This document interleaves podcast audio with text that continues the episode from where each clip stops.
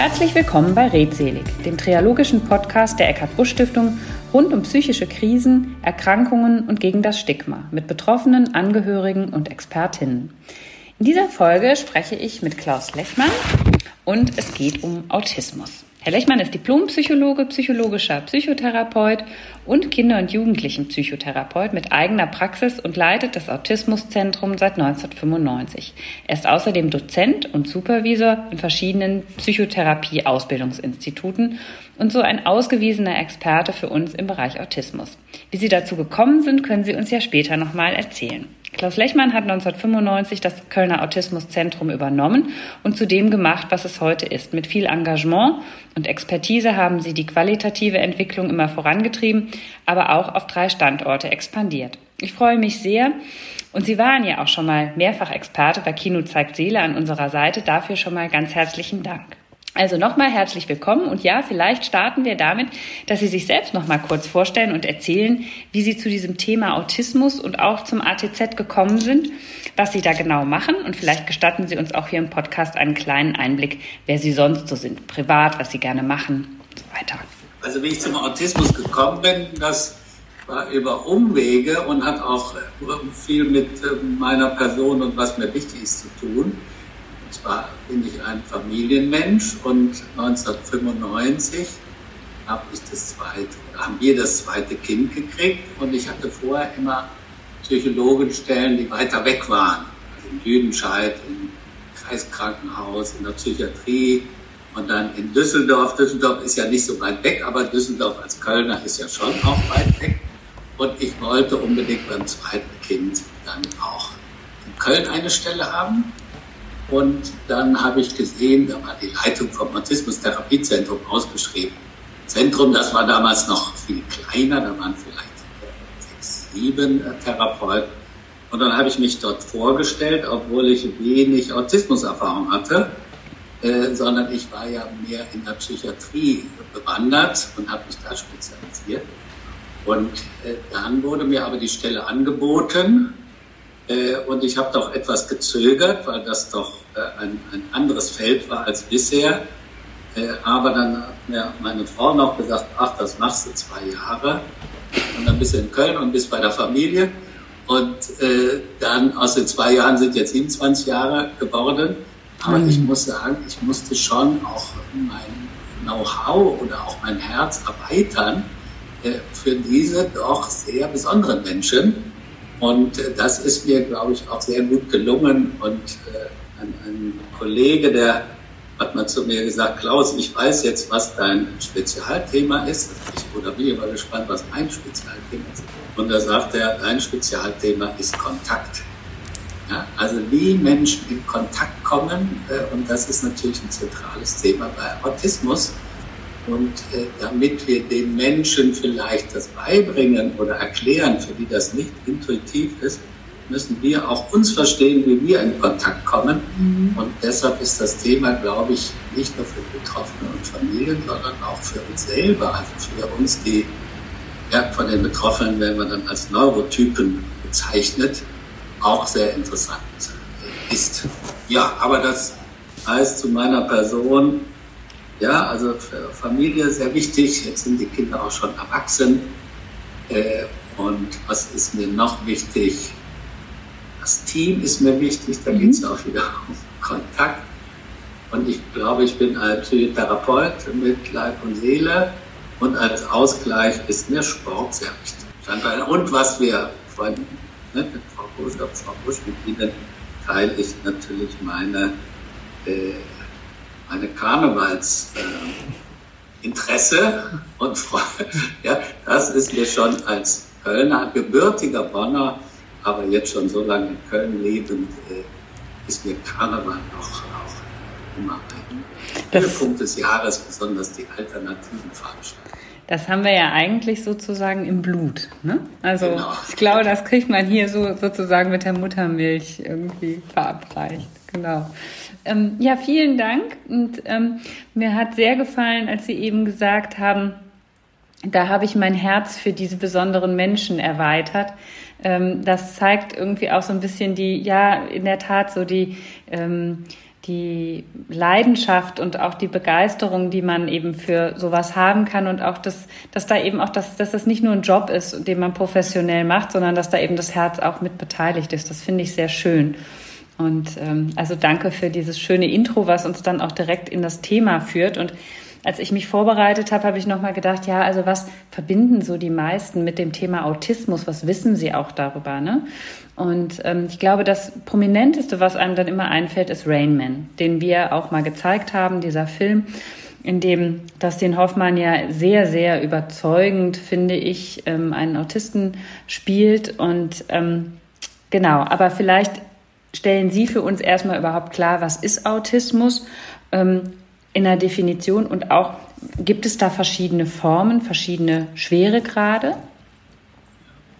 Also Autismus, so die äh, steht in der äh, Liste der Störungsbilder unter tiefgreifender Entwicklungsstörung. Also gilt als tiefgreifende Entwicklungsstörung und betroffen ist der, der soziale Kontakt, besonders mit Gleichaltern, die Kommunikation und äh, es gibt eine Tendenz zu repetitiven und restriktiven Routinen. Und äh, da merkt man schon bei dieser Definition, das ist ja sehr breit und kann sich sehr unterschiedlich äußern und auch ganz unterschiedliche äh, Schweregrade haben.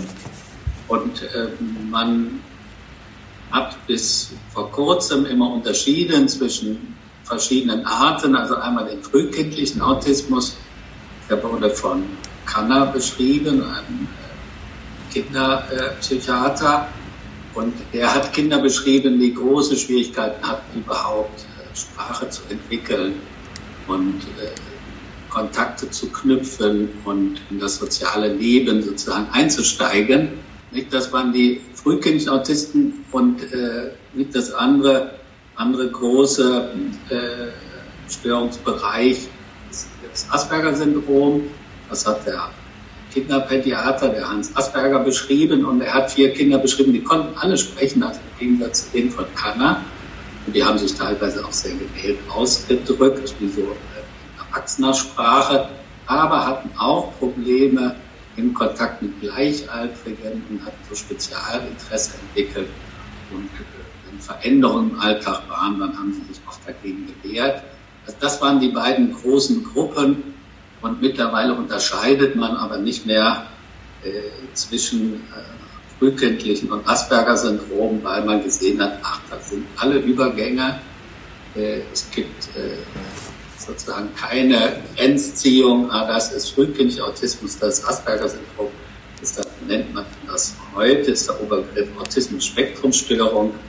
Und dann versucht man aber das zu untergliedern, weil das ist ja ein sehr großer, großer Topf, äh, indem man sagt, ob mit äh, intellektueller Beeinträchtigung, ob mit Sprache oder ohne Sprache und versucht dadurch die Differenzierung. Aber das äh, bringt das Problem mit sich, dass Autismus-Spektrum jetzt so breit gefächert ist, dass das auch wenig Orientierung gibt. Mhm. Also äh, da kann man auch nicht weiter ein Anhänger sein von der alten Einteilung. Okay.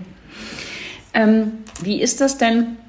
Also Sie haben vom frühkindlichen Autismus gesprochen, aber auch von Menschen, die durchaus ja die Kommunikationsfähigkeiten ganz gut ausgeprägt haben, wo dann vielleicht erst später klar wird, dass das in, dieses, in diesen Störungskreis oder in dieses Störungsbild hineinfällt.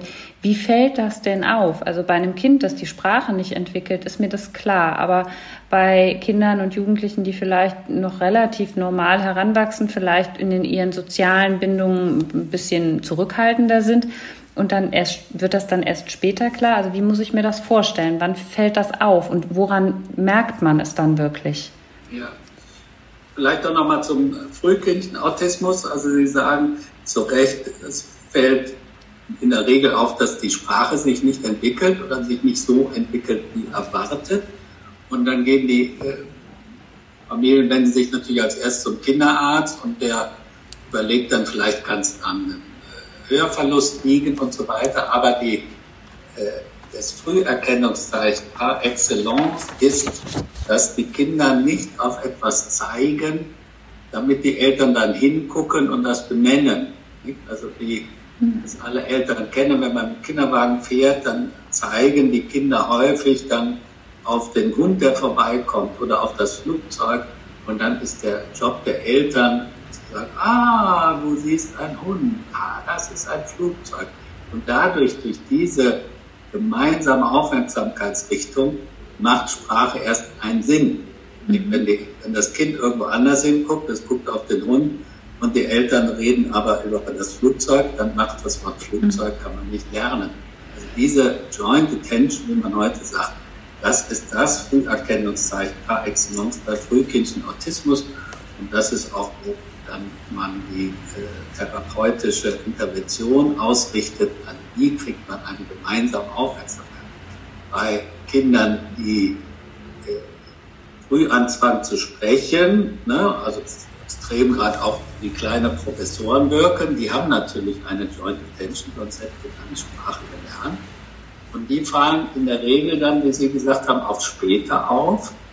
Also nicht mit eins, anderthalb, zwei, wie bei Frühkindlichen, wo dann die Zeigegeste äh, so prägnant ist, sondern die fallen dann auf, wenn die sozialen Anforderungen höher werden, also sprich im Kindergarten, wo es auch darum geht, nicht nur nebeneinander zu spielen, sondern auch miteinander. Und dort äh, begeben sich die Kinder meistens eher in die Nähe der Erzieher und erzählen denen von irgendwelchen Pflanzen und Insekten, also von den Spezialinteressen oder von Fahrplänen, ja, die sie besonders äh, interessieren und sie haben große Schwierigkeiten, mit anderen Kindern ein, äh, in ein Gruppenspiel zu kommen, in Kontakt zu kommen. Und das sind dann die Auffälligkeiten, die dann so drei Jahren, vier Jahren äh, mhm. Da sind. Äh, und da das nicht so gravierend erscheint wie die fehlende Sprache bei den Frühkindlichen, kann es auch sein, dass diese Kinder auch in der weiteren Entwicklung erstmal gar nicht so viel Aufmerksamkeit kriegen und äh, die sozialen Fähigkeiten nicht weiterentwickeln und dann erst die Diagnose oder die Auffälligkeiten in der Schulzeit oder sogar erst später mhm. dann gesehen werden und diagnostisch äh, eingeordnet werden. Es ist ja grundsätzlich im Verhältnis zu vielen anderen psychischen Erkrankungen oder Störungsbildern doch nochmal anders, wo wir ja häufig noch eine Kindheit haben oder es kann ja sein, dass die Kindheit relativ normal verläuft und erst so im Adoleszenzalter entwickelt sich dann, ich sag mal, eine Psychose, eine Depression und so weiter. Das ist ja ein, Alter, in dem wir häufig bei anderen Störungsbildern so eine Erstmanifestation haben. Das ist hier ja schon anders, ne? Denn offensichtlich ist es ja so, dass der Autismus da ist. Er zeigt sich dann unterschiedlich stark, entweder eben ganz früh im frühkindlichen Autismus oder wie Sie es gerade beschrieben haben und je nachdem, wie aufmerksam die Umwelt auch darauf reagiert, fällt es dann wirklich auf und wird zu einer Diagnose. Aber es ist einfach schon da. Es entwickelt sich nicht erst später. Genau, deshalb, wenn, wenn zum Beispiel Erwachsene kommen nicht, und die kommen auch häufig zum oder zu mir mit der Frage, kann es sein, dass bei mir Autismus vorliegt, dann fragt man viel mehr als bei anderen Störungsbildern als Depression oder Angst oder Zwang, fragt man weiter zurück. Mhm. Und Autismus, das erst sozusagen mit 20 auffällt, das ist, passt mhm. nicht zum Konzept. Also es müssen schon Auffälligkeiten mhm. da sein, die eben, wenn erinnert werden, schon im Kindergartenalter da sind und die können dann überdeckt werden und äh, man kann auch viele Sachen lernen, aber die Auffälligkeiten, die müssen eigentlich weiter zurückgehen bis in Kindergarten, wenn nicht Schule. Und häufig entsteht bei den Betroffenen äh, so schon sehr früh äh, das Gefühl, ich bin anders als andere Kinder. Und das ist ein Hinweis darauf, dass es eben anders wie bei anderen Störungsbildern eben sehr früh beginnt und ja, auch von den Betroffenen oft nicht mehr so als unbedingt als Störung oder gar Krankheit gesehen wird, sondern eine andere Art der Wahrnehmung oder fast mhm. eine andere Kultur, ja, weil mhm. sie sich äh, früh anders erleben und das auch nicht unbedingt pathologisiert haben. Mhm. Ja, es ist sehr, sehr nachvollziehbar. Ähm, wie ist das denn, wenn, wenn das schon so früh beginnt? Also die Frage ist vielleicht ein bisschen, ja, ähm, ob die jetzt gut gewählt ist, äh, mal schauen, aber verändert sich denn die Persönlichkeit ein Stück? Wenn, wenn eben Kommunikation und sozialer Austausch so wenig möglich ist, verändert sich die Grundanlage der Persönlichkeit nochmal, dass sie sich noch mehr zurückziehen? Oder ist das ohnehin schon so, weil das mit der Krankheit quasi einhergeht? Einmal bin ich vielleicht ein bisschen spitzfindig. Äh, mir ist immer wichtig, das nicht als Krankheit zu benennen. Ja, ich habe es gerade selber gedacht. Äh, Bilder erzeugt, die in dem Bereich nicht passend sind. Äh, nicht Krankheit, da denken wir viel an, an äh, Infektionen, an Virus, Bakterien mhm. oder etwas anderes. Bei Krankheit denken wir auch an Heilung oder Medikamente und so weiter. Und bei Autismus, das ist mehr eine Veranlagung. Und wenn man es pathologisch sieht, eine Behinderung, die man von Anfang an hat. Mhm. Und die ist, äh, die kann man, glaube ich, nicht trennen von der Persönlichkeit.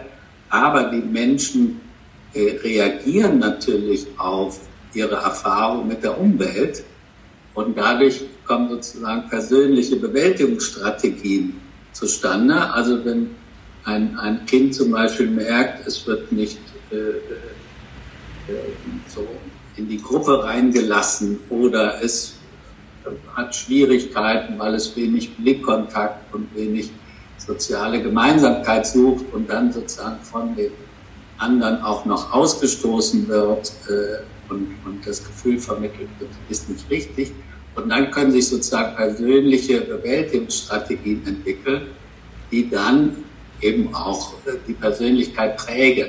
Mhm. Also von daher, es ist nicht äh, abzugrenzen, glaube ich, von der Persönlichkeit, aber der Umgangsweg mit dem Erleben anders zu sein, das ist sehr individuell und der prägt dann nochmal einen Persönlichkeitsstil. Mhm.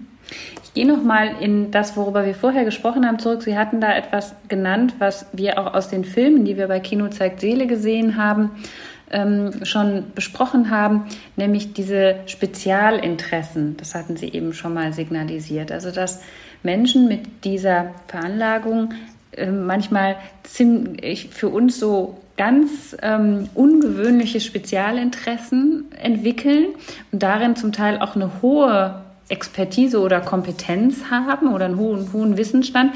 Wie kommt das zustande und was hat das, was hat es damit auf sich? Also die Spezialinteressen haben einmal von der Struktur und vielleicht ist das ein Hinweis, wie die zustande kommen, haben von der Struktur meistens äh, äh die Form, dass sie systematisierbar sind, dass sie geordnet werden können, dass sie klare äh, Regeln unterliegen. Also wenn wir zum Beispiel äh, so das klassische Spezialinteresse ist zum Beispiel Fahrpläne. Ja, mhm. das äh, ab, ne, kann man gut memorieren, äh, mhm. kann man gut erinnern, kann man gut aufzeichnen. Das ist eine klare Sache, was man systematisieren kann. Dann kann man die Abfahrtzeiten kann man gucken, wie viel die Verspätung ist und so weiter. Äh, und äh, da sind die sozialen Belange auch sehr sparsam mhm. drin. Also alles, was schwer fallen kann, also das Soziale hat da wenig Platz. Und alles, wo vielleicht die Stärken liegen, also Systematisieren, Gedächtnisleistung, Logik, das kann man da benutzen. Und deshalb sind die es gab mal eine Untersuchung, was ist das häufigste Spezialinteresse und das waren schon Verkehrsmittel. Und Verkehrsmittel bewegen sich auch immer in einer vorhersehbaren Weise. Und wie gesagt, das Soziale ist äh, weniger bedeutsam, aber auch, auch Dinos kann man ja sortieren, kann man erinnern, kann man der Größe nach äh, jetzt memorieren und so weiter. Also die Spezialinteressen, die sind, haben meistens diesen Charakter und das dient eben dazu, wird man heute annehmen, wenn die Welt sonst so unüberschaubar und chaotisch ist und wenig äh, äh, einordbar, dann sucht man sich was, was dem entgegenwirkt, also wo man eine Sicherheit kriegt. wo man Gefühl hat, da durchzublicken. Deshalb ist auch sicher eins der häufigsten Spezialinteresse im Computerbereich zu finden. Mhm. Ja, weil das kann man auch schön mhm. systematisieren. Und äh, da ist auch die soziale Welt äh, sparsam vertreten.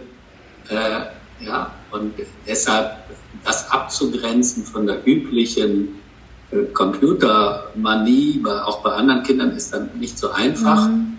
Äh, nicht? Als Diagnostiker äh, muss ich ja entscheiden, äh, sind die intensiven Interessen der Kinder, ist es, kann das schon als Spezialinteresse gelten oder nicht?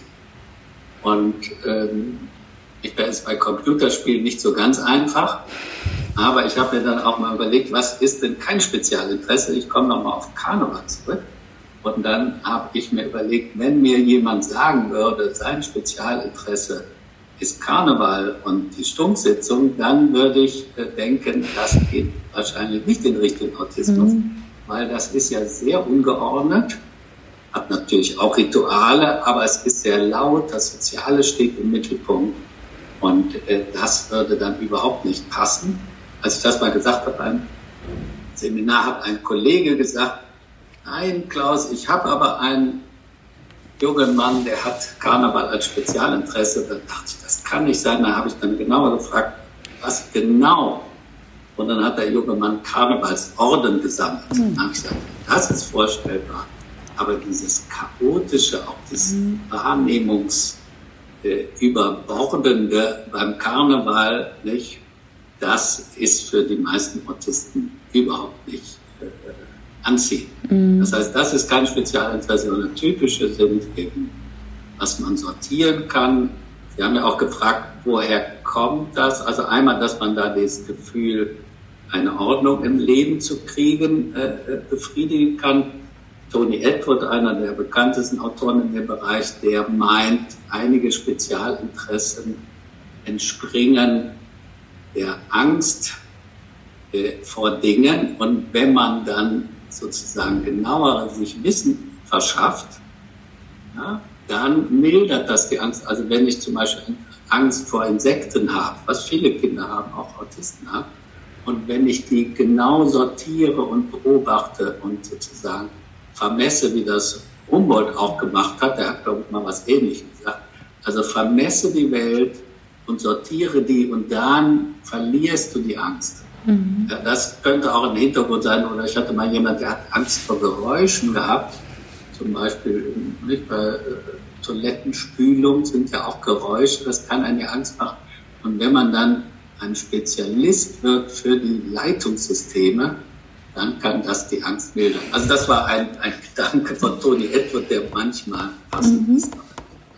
Das heißt, in der, im Autismus als Phänomen gibt es, also die Frage bei anderen psychiatrischen Störungsbildern ist ja häufig nach der Komorbidität, aber so ein bisschen ist das hier natürlich auch drin, wenn das mit einer Angst einhergeht oder sowas, dann kann man, spricht man dann hier auch von, von solchen Komorbiditäten oder gibt es das hier eigentlich so gar nicht?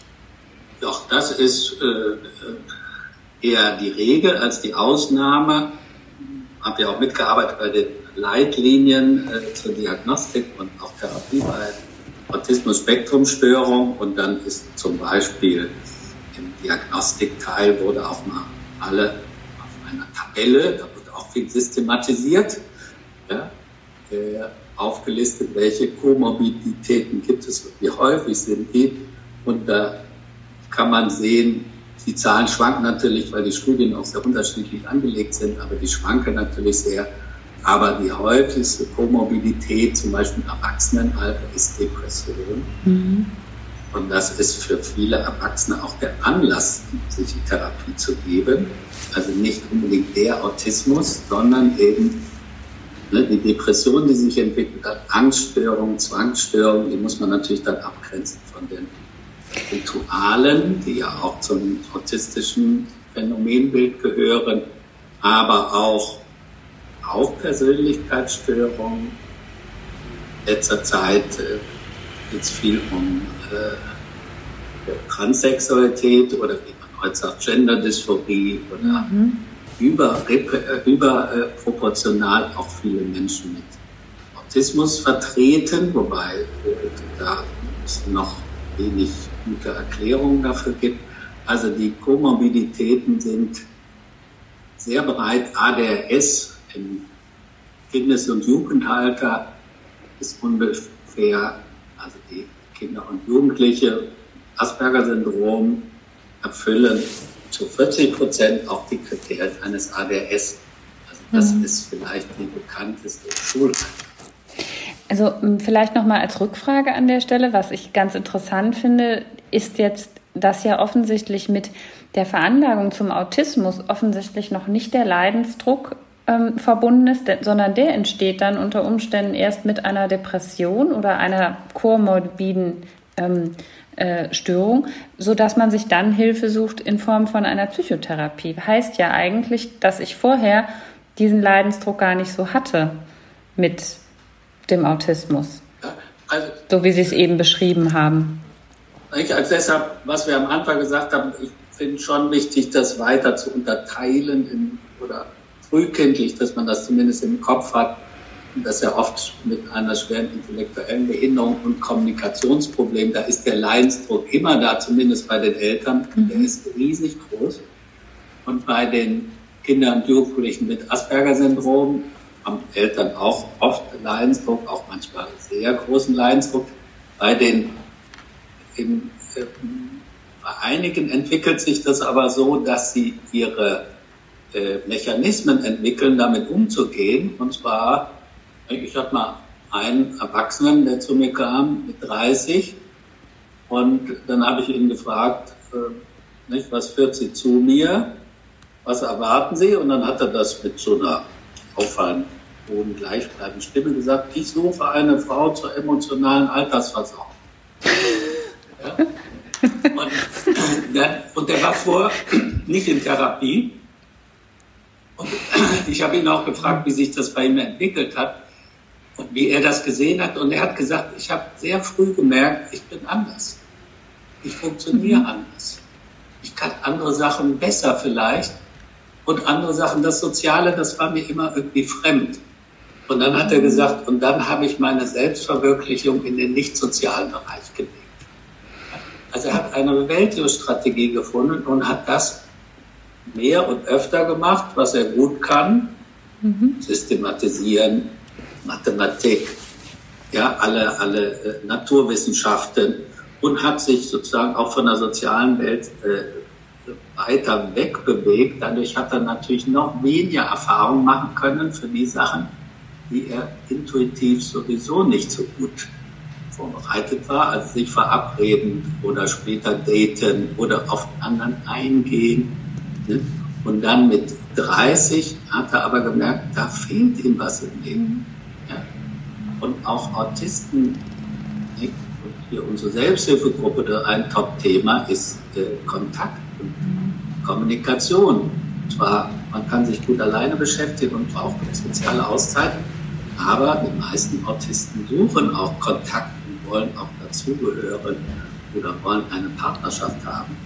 Und das ist dann häufig der Leidensdruck bei diesen oft hochbegabten äh, oder gutbegabten Menschen und dass sie dann eine Therapie suchen. Aber bei den anderen, bei Frühkind, ist der Leidensdruck bei den Eltern, mhm. die natürlich schon als Kleinkind da haben. Ja. Auch bei Kindern mit Asperger-Syndrom, wenn die Eltern merken, die Eltern wünschen sich häufig für die, für die Kinder ein Eingebundensein in, in, die, in die Gruppen, in die sozialen Aktivitäten. Die leiden mit, wenn die Kinder nicht zum Geburtstag eingeladen werden oder wenn sie selber jemanden einladen wollen und keiner kommt. Mhm. Ja, da leiden die Eltern mit und da leiden die Kinder dann auch mhm. mit und suchen dann auch schon nach Hilfe. Mhm. Ähm, jetzt habe ich gleich schon wieder mehrere Fragen, aber ich gehe noch mal gerade zu etwas zurück. Das wollte ich eben schon fragen, weil Sie sprachen es jetzt an mit der Hochbegabung. Das heißt also, es kann sich, das ist ja auch so was, was man landläufig kennt. Wir haben das in Rainman, äh, kommt das ja auch raus, dass er ein unglaubliches Zahlenverständnis ähm, hat und eine Begabung. ist, es, ist da eine überdurchschnittliche Begabung mit verbunden, die in diesem Systematisieren in den Naturwissenschaften, in, in den mathematischen Bereichen dann vorhanden ist, weil ich da auch die, ähm, ja, diese Schwerpunktinteressen habe und sich das dann so herausbildet? Autismus, also dieses Muster der Probleme in den Bereichen Kontakt, Interaktion, also Kommunikation und repetitive Interessen. Das gibt es in jedem sozusagen intellektuellen Bereich. Und es gibt sehr viel bei schwerer äh, kognitiver Beeinträchtigung, im lernbehinderten durchschnittlichen Bereich. Es gibt es aber auch im hochbegabten Bereich. Aber das ist nicht mehr vertreten als in der üblichen Bevölkerung. Okay. Also der, der, das Bild, was manchmal vermittelt wird, Autismus äh, geht einher mit einer Hochbegabung.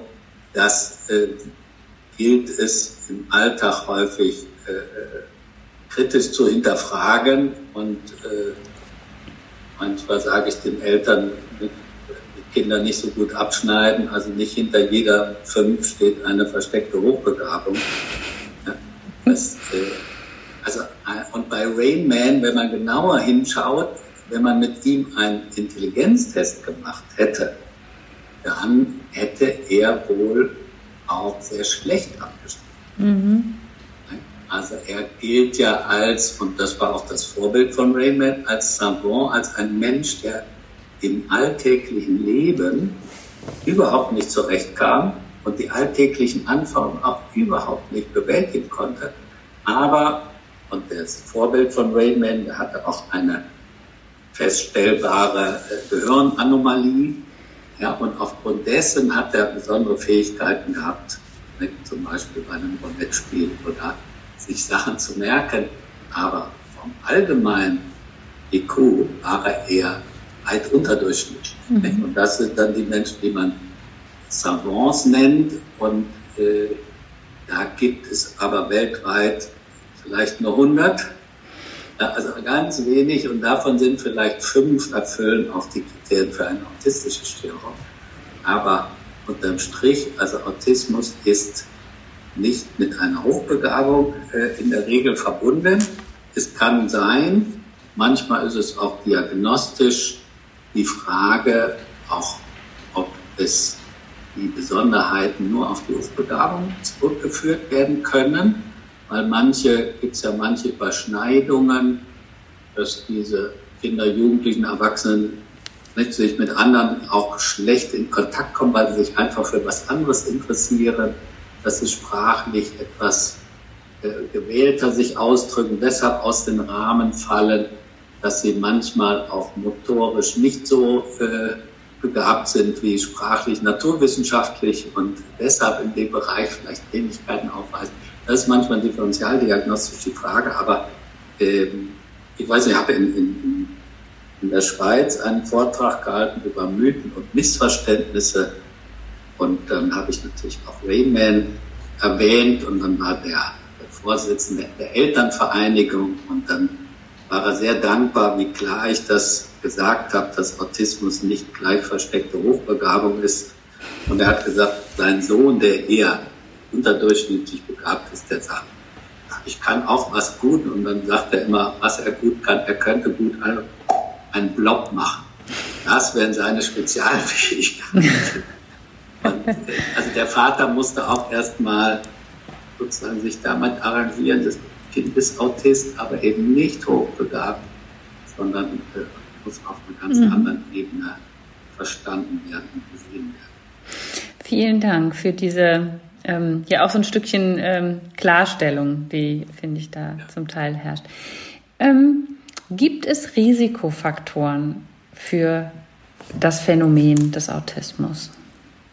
Also Autismus gilt ja in der Wissenschaft in erster Linie als genetisch bedingte Störung. Dann stutzen schon einige Eltern, wenn ich das sage, weil zum Beispiel bei Frühkindautismus sind die Eltern in der Regel ja nicht, sehen sich selbst nicht autistisch und können sagen dann, ja, aber wir haben doch das alle nicht. äh, dann sage ich, genetisch heißt ja nur angeboren und nicht, dass das von den Eltern kommt. Mhm. Es gibt ja ganz viele Spontanmutationen, es gibt ganz viele Kombinationen, die es sonst in der ganzen Familie nicht gegeben hat. Es können dann noch ein, wie man sagt, Second Hit kommen, also auch Schwangerschaftsproblematik oder eine Geburtsproblematik, die aber dann oft eher für die kognitiven Einbußen äh, da ist. Also als Risikofaktoren gilt deshalb eher äh, zum Beispiel Röteln-Embryopathie in der Schwangerschaft oder in der Schwangerschaft auch Einnahme von Medikamenten, äh, Antidepressiva zum Beispiel, stehen im Verdacht auf äh, die Wahrscheinlichkeit, dass sich ein Kind mit Autismus entwickelt, zu erhöhen. Aber das trifft nur für einen kleinen Teil vor. Die extrem früh geborenen Kinder, die haben auch ein erhöhtes Risiko, man weiß nicht warum, äh, für eine autistische Störung. Und es sind mittlerweile beim frühkindlichen Bild kann man ungefähr 10 Prozent auch in Verbindung bringen mit einem äh, genetischen Syndrom, was man mittlerweile feststellen kann. Es gibt eine äh, ganze lange Liste von Syndromen, also wo eine genetische Kombination dazu führt, dass es Besonderheiten gibt. Ne, bekannt ist ja Down-Syndrom, mhm. aber viele andere, die dann mit einer autistischen Störung äh, korrelieren, weil man nicht genau weiß, wie es jetzt eine direkte Ursache oder nur eine Kombination. Aber das sind so die Risikofaktoren. Das beantwortet ja auch zum Teil schon ähm, durch die Genetik die Frage nach der Prävention. Denn solange es genetisch ist, ist das mit der Prävention natürlich so ein bisschen schwierig, oder? Das ist schwierig. Also was es so ganz neue Forschungsvorhaben gehen in die Richtung, also wir sind wieder im Bereich der frühkindlichen Autismus, dass man äh, Geschwisterkinder, die ein ungefähr ein Viertel erhöhtes äh, Wahrscheinlichkeit haben, auch eine autistische Störung zu entwickeln, dass man die direkt äh, fördert, mhm. sozusagen von Geburt an oder vom ersten Lebensjahr an.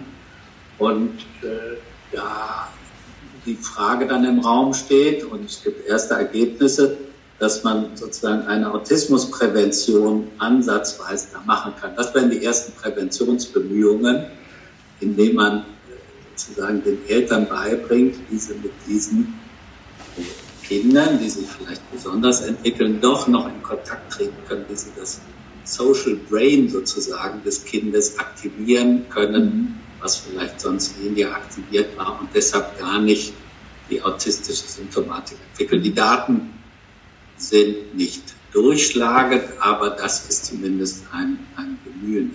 Mhm.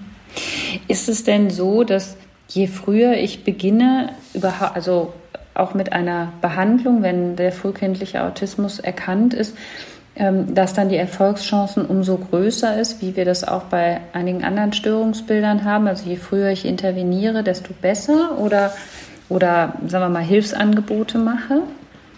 Also einmal ist es, glaube ich, sehr wichtig für die Eltern, mhm.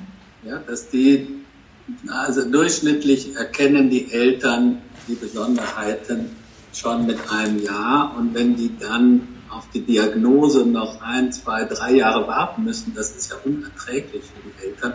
Und für die ist es natürlich wichtig, einmal die Diagnose zu kriegen und eine Sicherheit, auch wenn es dann sicher die Diagnose betrüblich ist für viele, aber die sagen dann lieber, ich habe die Diagnose und weiß, woran es liegt, dann weiß ich auch, was ich machen kann. Und sie kriegen dann natürlich mit der Diagnose dann auch äh, die Unterstützung, wie sie mit ihrem Kind umgehen können. Und das ist die besondere Hilfe. Und es gilt schon so, je früher, desto besser sind die äh, Entwicklungschancen. Mhm. Das kann man sich auch vorstellen, das Gehirn ist ja dauernd in Bewegung und Auf- und Abbau von äh, Nervenzellen und Netzwerken. Und deshalb ist die Vorstellung schon, je früher, desto besser.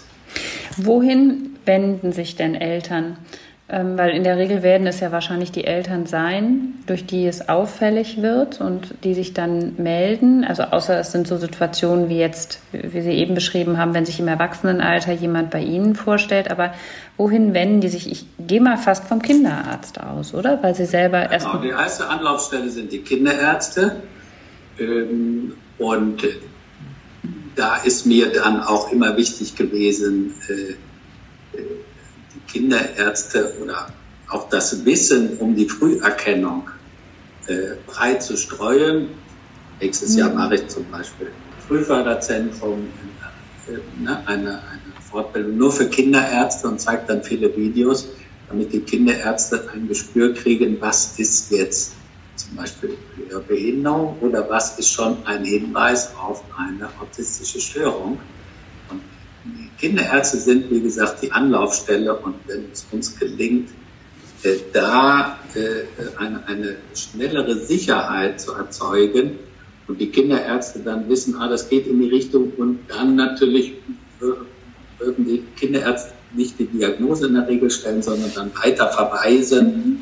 zum Beispiel Frühförderzentrum oder SPZ oder spezielle Stellen sozusagen, die dann die Diagnose erstellen. Wie muss ich mir denn dann ein Behandlungskonzept vorstellen? Denn ähm, sowohl in, in, im frühkindlichen Stadium als auch im, im, in, in der Kindheit oder in der Jugend, wenn Sprache und Kommunikation und soziale Interaktion schwierig sind, wie erreiche ich? Also wie erreiche ich die Patientin? Ein, ein Kernsymptom ist ja die fehlende soziale Aufmerksamkeit. Und ich habe das ja an dem Beispiel der fehlenden Zeigegeste deutlich mhm. gemacht, dass also frühkindliche Autisten in der Regel nicht den Drang haben, ihr Interesse mit jemandem zu teilen.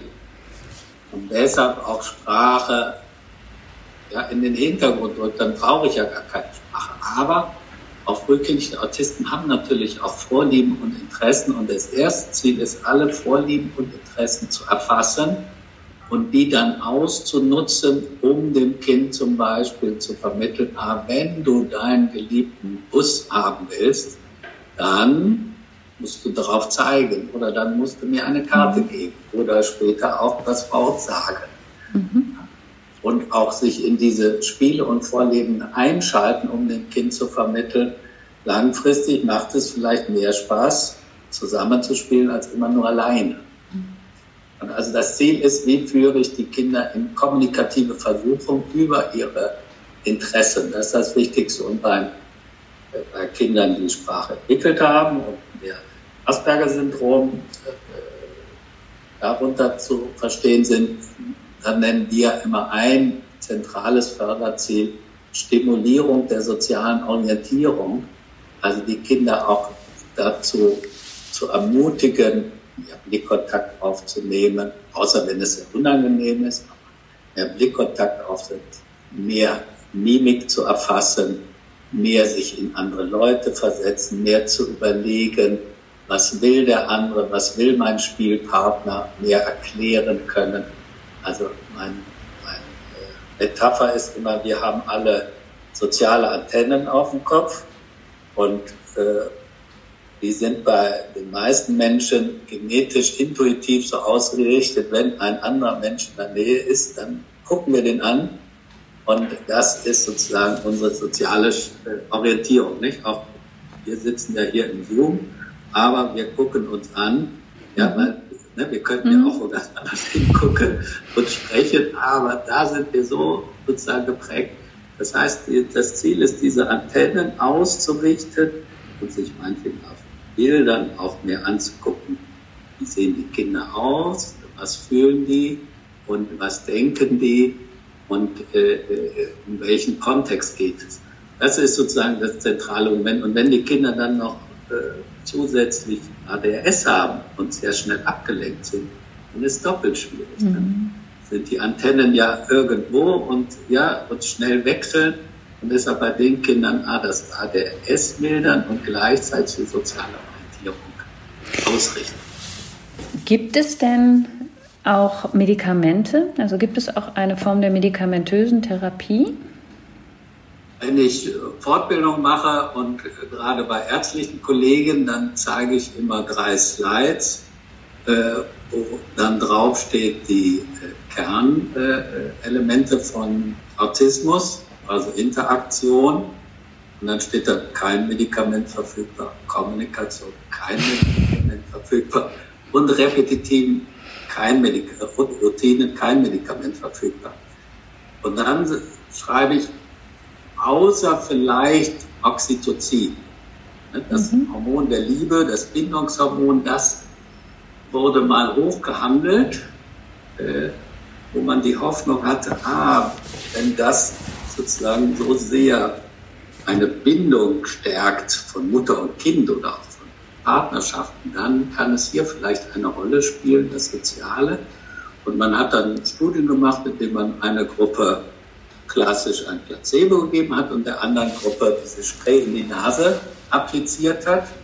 Und dann hat man den Aufgaben gegeben zum Erkennen von sozialen Situationen und die mit dem Spray haben das etwas besser gemacht.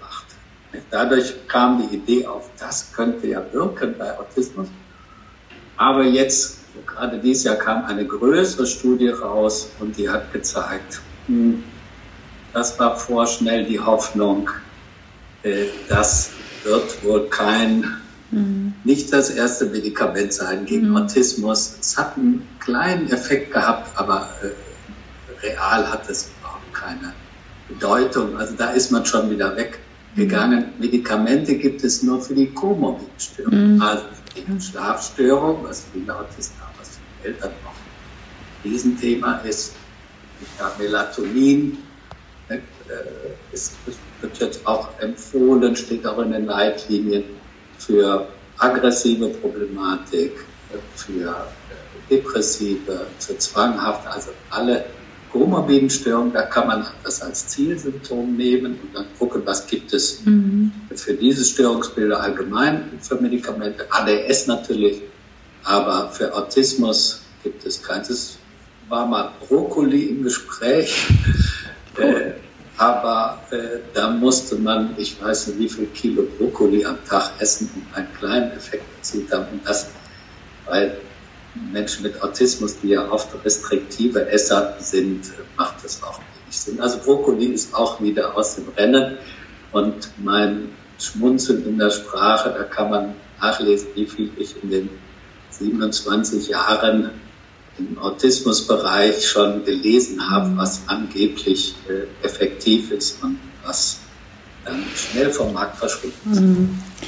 Ähm wenn man sich vorstellt, dass es eine, ja, ein, ein Phänomen ist wie der Autismus, dann liegt die Frage nach der Heilbarkeit ja ohnehin schon auf der Hand, dass das so gar nicht möglich ist, sondern dass es allenfalls therapierbar ist oder dass es möglich ist für den Einzelnen oder die einzelne Be Bewältigungsstrategien zu finden oder Therapiestrategien, die ja dann zu mehr Lebensqualität führen. Ne?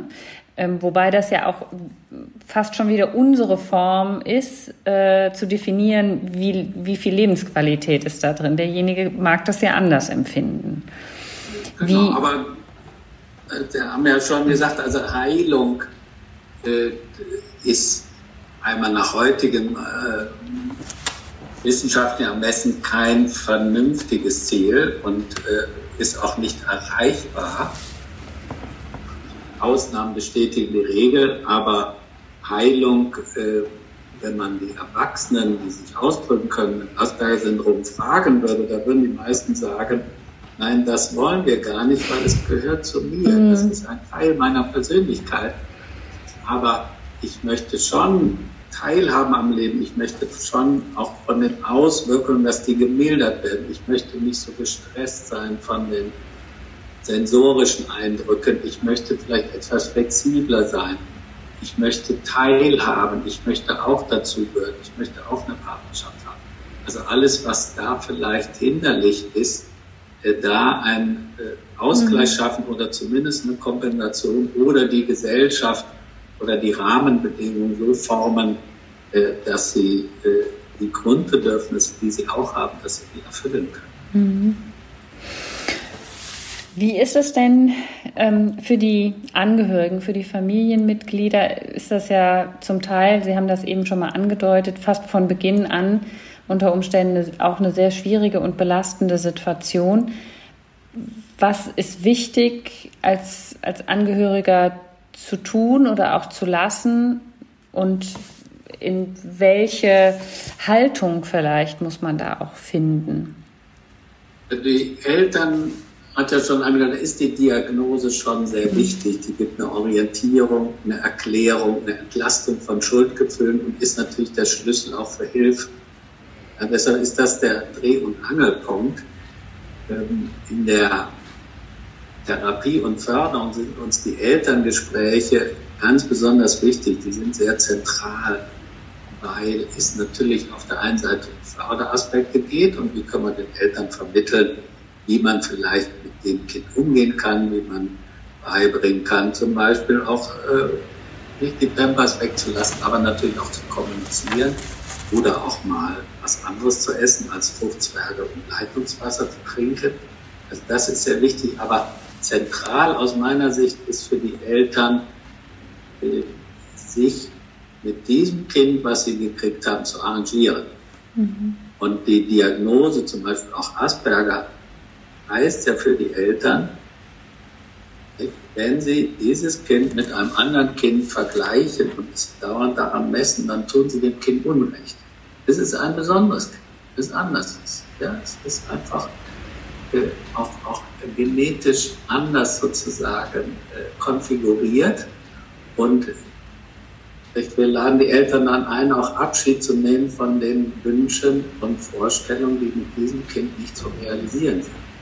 Und dann, wenn es gelingt, das Kind dann so anzunehmen und natürlich zu gucken, was kann ich fördern, aber was muss ich mich auch arrangieren, dann ist das eigentlich der, aus meiner Sicht, der wichtigste Beratungserfolg. Mhm. Einmal für das Kind selber oder den Jugendlichen, wenn sie merken, ah, ich werde so angenommen, wie ich bin und natürlich gefördert, Orientierung, aber wird so angenommen und auch, auch für die Eltern.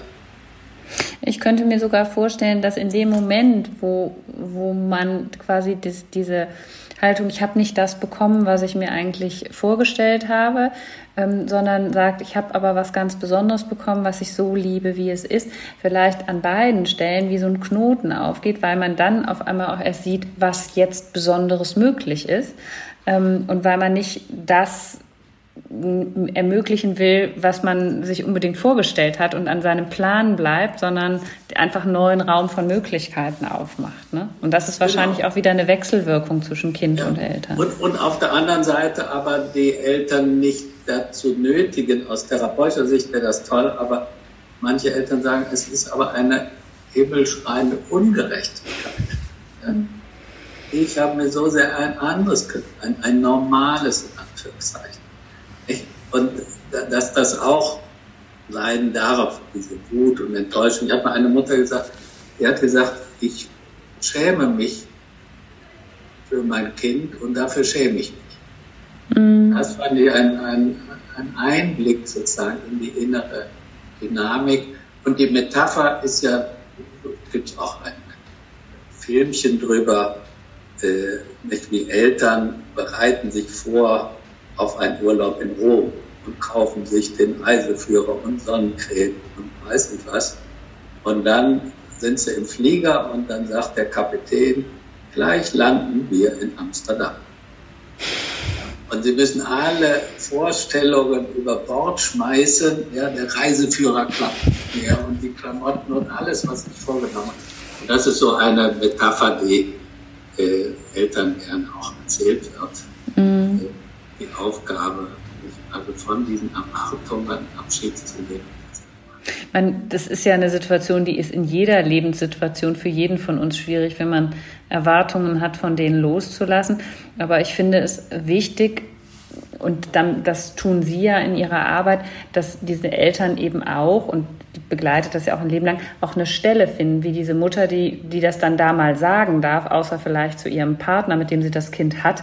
Ähm, ich schäme mich und dafür schäme ich mich, was ja sehr berührend und auch sehr nachvollziehbar ist. Aber das muss ja auch einen Raum finden, damit es damit man es dann auch vielleicht loslassen kann und eben den anderen Weg findet. Also insofern auch hier anders vielleicht als bei anderen psychischen Erkrankungen, aber ist es ein ja auch eine sehr, sagen wir mal so, wie, die, wie, diese, wie dieses Phänomen ähm, besonders ist, ist auch dieser Lebensweg für die Eltern ein besonderer und müssen die das erstmal für sich klarkriegen. Absolut. Und, und aus unserer Sichtweise, deshalb kämpfen wir so drum, auch dass die Elterngespräche, dass die sozusagen auch einen, einen großen Platz einnehmen dürfen. Mhm manchmal sagen die Kostenträger, aber es soll doch nur ums Kind gehen. Und dann sage ich, nein, das kann man nicht trennen, sondern gerade die Eltern darin zu unterstützen, mit dem Kind einen Weg zu finden und auch Trauerarbeit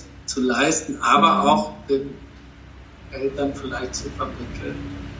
Durch Autismus heißt auch nicht, dass das Kind jetzt unglücklich, auch ein autistisches Kind kann, kann glücklich sein. Mhm.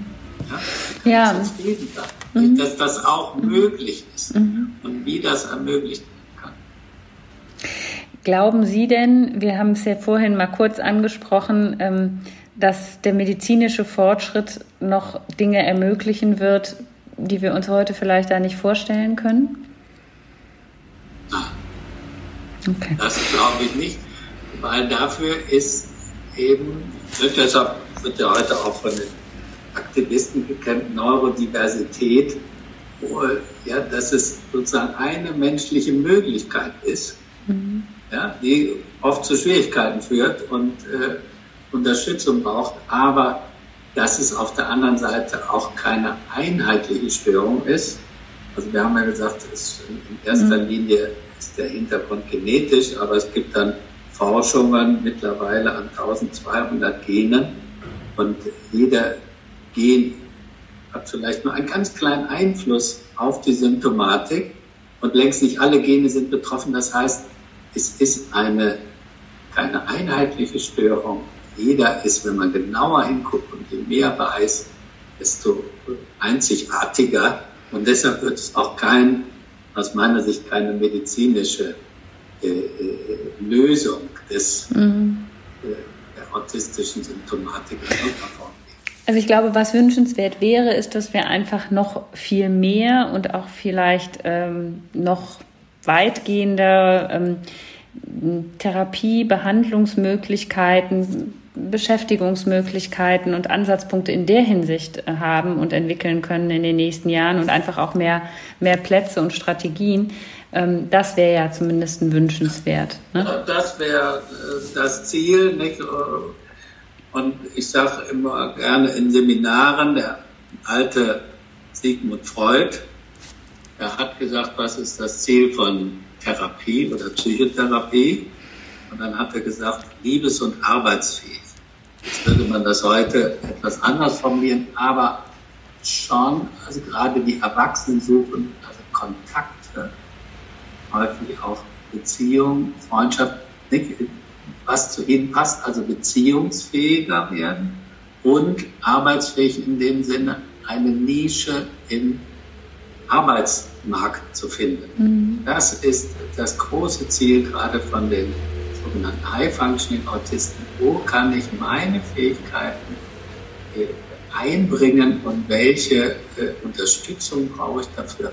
Das ist, also ich denke manchmal, wir haben ja viele kleine Kinder, aber letztlich ist, zeigt uns dann im Erwachsenenalter, ob wir mit unserem Engagement fruchtbar waren, haben diese Menschen, egal wo, haben die ein, ein soziales Netz, was zu ihnen passt, und haben sie irgendwie eine Nische gefunden, mhm. äh, wo sie ihre Möglichkeiten anwenden können.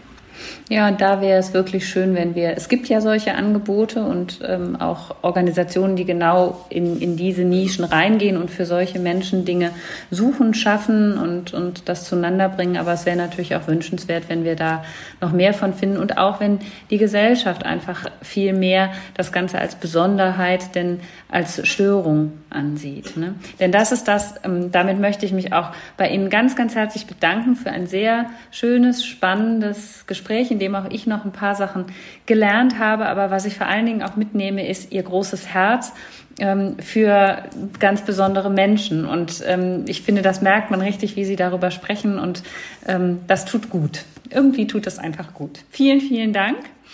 Und damit stelle ich auch die letzte Frage, die wir allen unseren ähm, Gästen stellen im Podcast. Was tun Sie denn für Ihre seelische Gesundheit, außer Karneval?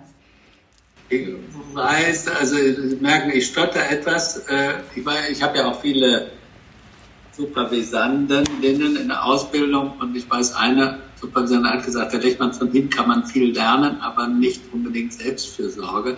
Also das ist, was ich noch lernen muss. Was ich tue, ist schon mich sportlich sehr bewegen und möglichst jeden Tag mit dem Fahrrad, auch wenn es jetzt auch nur noch ein E-Bike ist, aber mit dem Fahrrad zu fahren. Na, ich finde schon, dass man auch ein bisschen Selbstfürsorge von ihnen lernen kann, weil sie machen ihre, ihre Aufgabe, die sie ja nun sehr äh, intensiv machen, mit Leidenschaft und Herz. Und ich glaube, das ist was ganz Wichtiges, denn wenn man die einfach nur abspult, das ist es auch nicht. Also insofern finde ich, das ist auch eine Form von Selbstfürsorge an einer anderen Stelle. Ja, danke. man muss es nur sehen. Ne? Also in diesem Sinne nochmal ganz herzlichen Dank für das schöne Gespräch und dass Sie immer so als Experte an unserer Seite sind.